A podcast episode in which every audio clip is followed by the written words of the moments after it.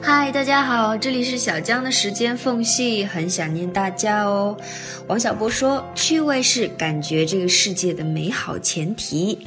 容貌总是会改变的，美丽也是会成为过去的。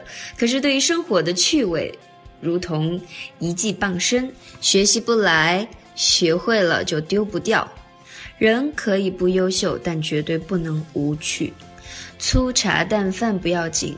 朋友散场没关系，兵荒马乱也无所谓，但是和有趣的人在一起，一盏红烛，一杯烧酒，可饮风霜，可温喉。有趣的人未必是名声有多显赫，但肯定是潇洒脱俗。如果有人问我说，对一个人的至高评价是什么，我会回答是有意思。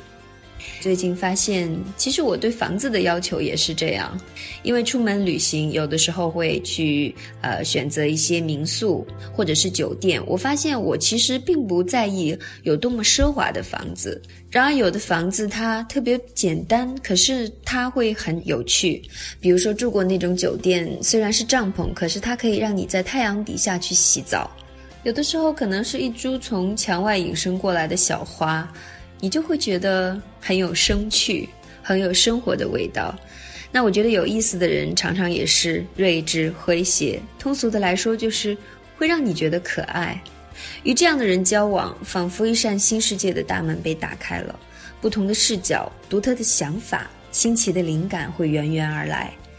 即便相悖的意见，也能在碰撞间迸发出奇妙的火花。一个有趣的人。他不一定必须是具备深厚的学识，但他的内心必然是很丰富的。他不一定走过很多的路，但他的生命之中必然一直是有故事在发生。在这个如灵的世界里，永远不缺少各式各样的人，可唯独有趣的最难遇到。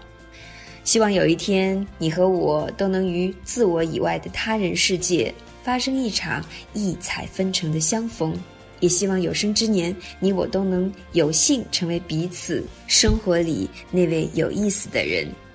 一生很长，一定要和有趣的人一起，才能快乐的度过一生。